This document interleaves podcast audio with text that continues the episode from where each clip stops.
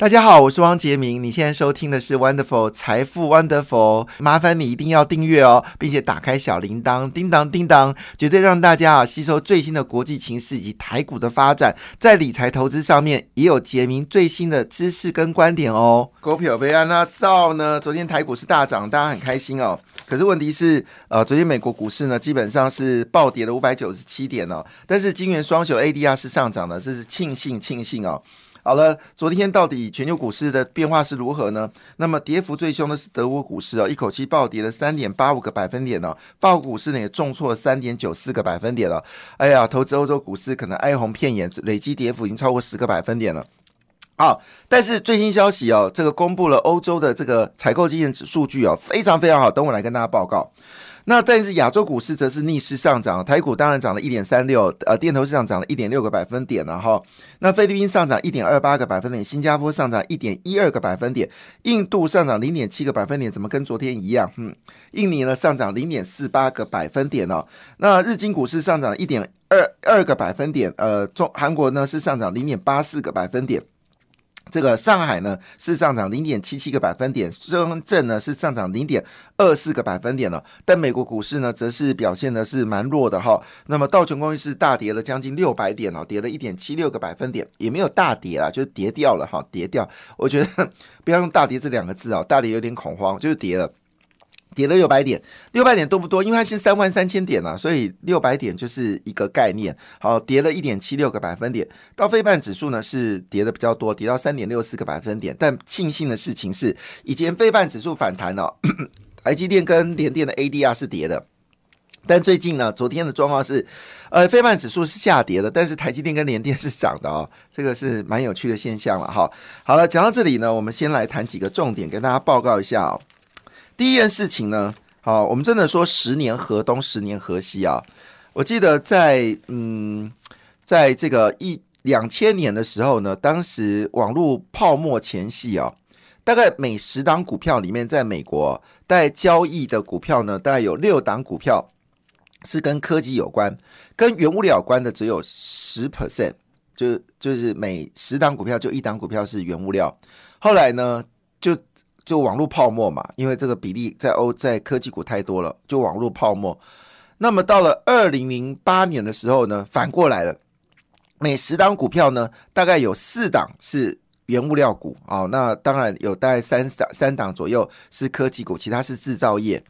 那当然更不用说从二零零一年到二零零八年哦，这个原物料概念股哦，基本上是赚到一个吐哦。那时候最红的就是卖原物料基金。我记得印象很深刻，而且这个热潮一直烧到二零零九年，因为那时候我去中国，那中国也在卖国外基，这个所谓的原物料基金嘛。我记得那时候哦，讲原物料基金大家都很嗨啊。但是到了二零一一年之后呢，原物料基金就就十年好沉沦。那大家也注意到，就是科技股又比重很高，在去年的时候，原物料呢开始慢慢的回升。所以，我们说十年河东，十十年河西，最惨就拉丁美洲哦，投资拉丁美洲大家腰斩哦。但是你知道最近哦，最凶猛的就是全球股市基本上跌翻了，今年至今哦，大概你的报酬率是正的，是不可能的事情了哈，啊，几乎不可能事情。但是呢，拉丁美洲哦，今年以来是涨了十一点九个百分点。所以原物料的行情哦，基本上已经，尤其是农产品部分，像巴西啊，不论是咖啡啊，巴西是全球，我们都我一直以为哦，美国是全球最大的大豆生产国，我现在知道，巴西才是全球最大大豆的生产国。那事实上呢，在拉丁美洲也是牛羊好这个所谓的肉品的主要的生产国，那当然也是农作物的生产国之内，其中最名著名就是咖啡豆。所以，为什么中国积极的要跟南太平洋的国家建立邦交，就是要建立一条航线？好，万一美国对中国实施农农粮制裁的话呢，它可以从拉丁美洲呢取得部分的这个农产品进来。当然，现在美国呃，中国最大的农产品的进口国是俄罗斯嘛，占它小麦的进口高达三十六个百分点，但大豆部分目前还是巴西跟美国了哈。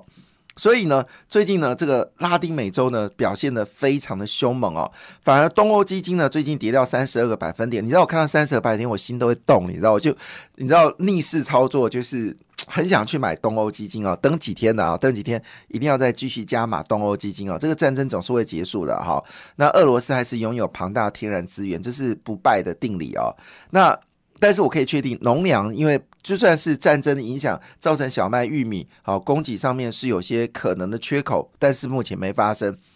但是气候暖化这件事情一定会造成农粮价格上涨。从去年的二月份到今年二月份哦，整个全世界农粮价格指数哦已经上涨了五十个百分点，所以包括了大成、统一、联华实业还有普丰。好，我我觉得这个是长期。长期看好的绝对没有问题啊！就是长期来看，这些股票基本上是一个大力多。那先恭喜台股啦，昨天大涨了两百四十六点嘛，哈。那么法人是买进了一百五十亿元哦。那据了解呢，我们的这个劳退基金哦，在过去下跌的时候呢，买了三百亿哦，叫捡便宜进场。但是有趣的事情是哦，我们来看这些股票，基本上呢涨的类股是什么？钢铁、运输、塑化。好，其中呢，台塑化是最猛了。我看台塑化是赚爆了哈，是赚爆了，是赚到一个吐啊。第一个，台币比较强嘛，所以台币买石油的价格当然就相对亚洲国家来说，我们进口因为我们的我们的台币强，所以换比较多的美金，因为石油是用美金来报价，所以我们进口的原油价格是比较比较便宜。好，那经过你精炼之后呢，用美元的价格卖出到国外，好那。这个，因你不是用当地货币嘛，你是用美元的价格去卖到国外啊，所以你基本上回来又是买到美金哦。所以呢，这个台塑哈应该是赚到翻了。据了解，台塑四宝都赚到一个吐哦。那影响所及呢，包括了这个泛用树脂的价格呢，最近表现的非常的好，所以塑化类股的表现很强哦，恐怕还会维持一段很长的时间哦，维持一段很长时间。就算这个战争结束哦，只要美国它不扩增哦，只要美国不扩增页岩油的话呢，其实塑化业。的行情恐怕是没有办法呃减少的，所以这种所谓的战争概念股呢，或者是原物料概念股呢，坦白讲已经慢慢成为一个主流。所以我们最近其实很少谈电子业的一个状况，就是因为主流在这个地方嘛。那我们当然多少会带一些电子股，因为毕竟大家还是关心电子股哦。那昨天呢，这个。呃，外资呢是解码空关空单哦，整个空单部位呢已经降到只剩下一万八千零八十七口，其实一万八千零八十七口还是蛮高的。之前平均值呢是在一万四千到一万六千口，那目前为止呢是到了一万八千零八千呃八千口，基本上应该还算是一个呃就是有减少的状况了。好，那回头一件事情哦。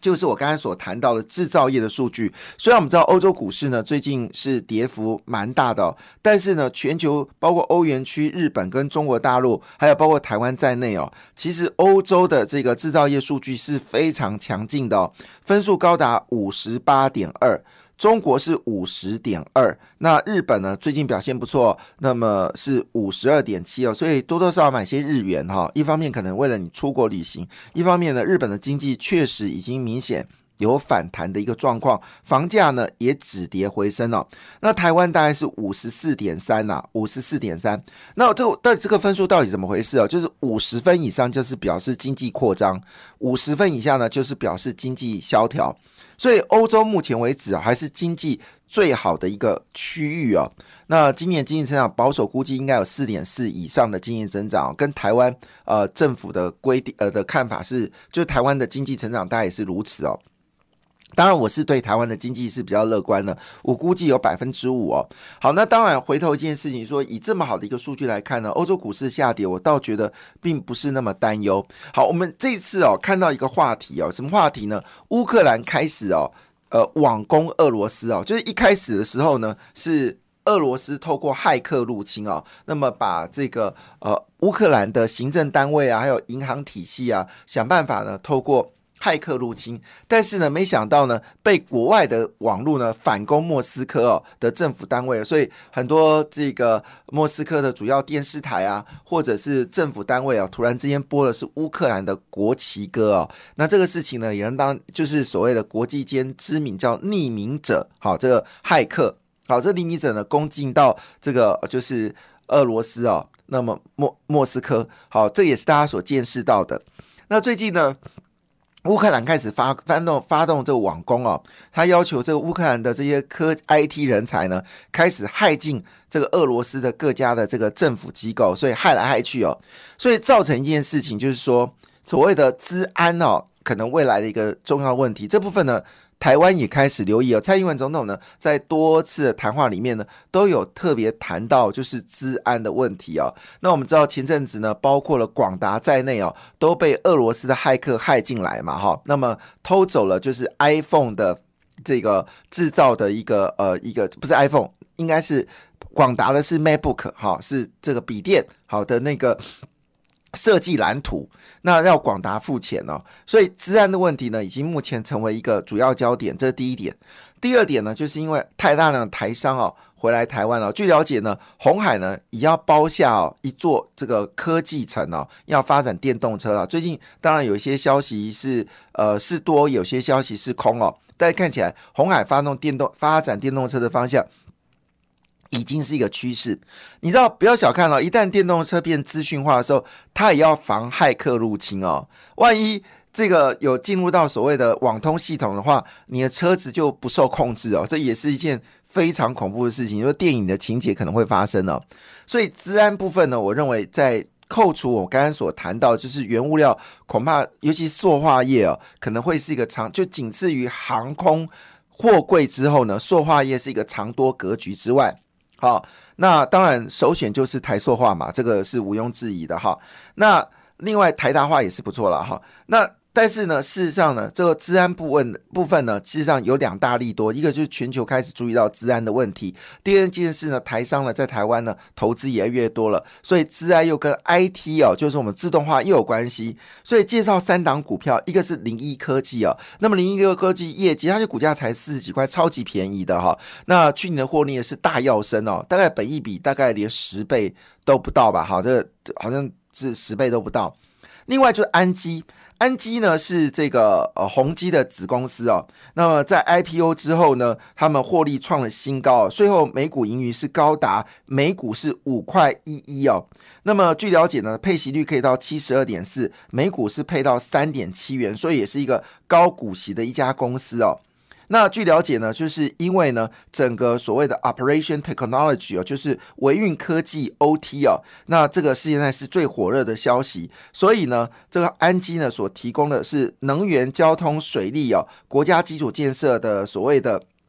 治安哦，现在呢已经经营到所谓气电海港哦。等还有 OT 的监控专案哦，所以呢，目前安基的获利呢是大幅的增加哦，那要配息三块七哦，这是安基哦。另外一个叫普红，那普红呢，其实昨天讯息就已经出来了，也是非常赚钱哦。他们要发放现金股利呢是三点八个百分点哦，呃三点八元。那现在股价呢是六十五点九，那么现金值率呢高达五点七六个百分点哦。那么当然，它最近也开始积极发展人工智慧。所以呢，整个盈余开始增加。那它主要也是银行的一个所谓的资讯服务，那就是银行业的资讯的一个。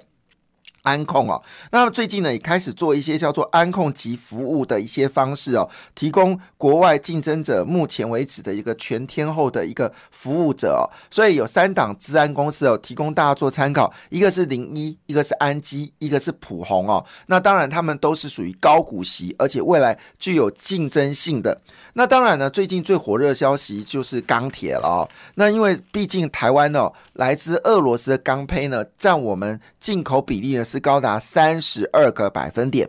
那因为呢，现在全球对于俄罗斯采用所谓的制裁嘛，所以可能我们要从俄罗斯进口小钢胚的可能性呢，就变得很低了。那这个情况下呢，使得中钢啊，昨天是大涨了超过五个百分点哦，成交量相当惊人哦。最后呢，中钢是涨了五点四二个百分点，也是近期难得一见的一个大涨幅哦，是所有钢铁里面呢涨幅哦是第二名哦。那呃，涨幅第三名哦，涨幅第三名。那涨幅第第一名的是谁呢？是星光钢哦，涨了九点八三个百分点。另外呢，就长呃这个加大涨了九点八八个百分点。好，那这个叶星呢涨了四点六六个百分点哦，海光呢涨了五点三六个百分点哦，整个钢铁股呢是全面性的上涨，但是我还是要请大家啊，虽然我没有看到大成钢、大国钢的一个涨幅了哈，但是还是要留意哦，大成钢的一个空间哦，因为呢。俄罗斯是全球最大铝供应商哦，曾经川普针对俄罗斯呢记起了关税制裁哦，就因为他们乱了这个美国美国铝业。那大成刚才，四年前的时候跑去买了美国铝业，他已经濒临破产或者已经破产了。那大成刚买下大成呃大成美国铝业的时候呢，其实连续亏损两年哦。但是因为铝价上涨，大成钢跟大国钢哦，可能是最大的受惠者哦。这也是一个很重要的讯息。另外一档股票叫美食哦，美食这个公司呢，基本上是一个重要台湾的一季公司哦。那最近也有很多好消息哦，提供大家做参考。感谢你的收听，也祝福你投资顺利，荷包一定要给它满满哦。请订阅杰明的 Podcast 跟 YouTube 频道财富。Wonderful，感谢谢谢 Lola。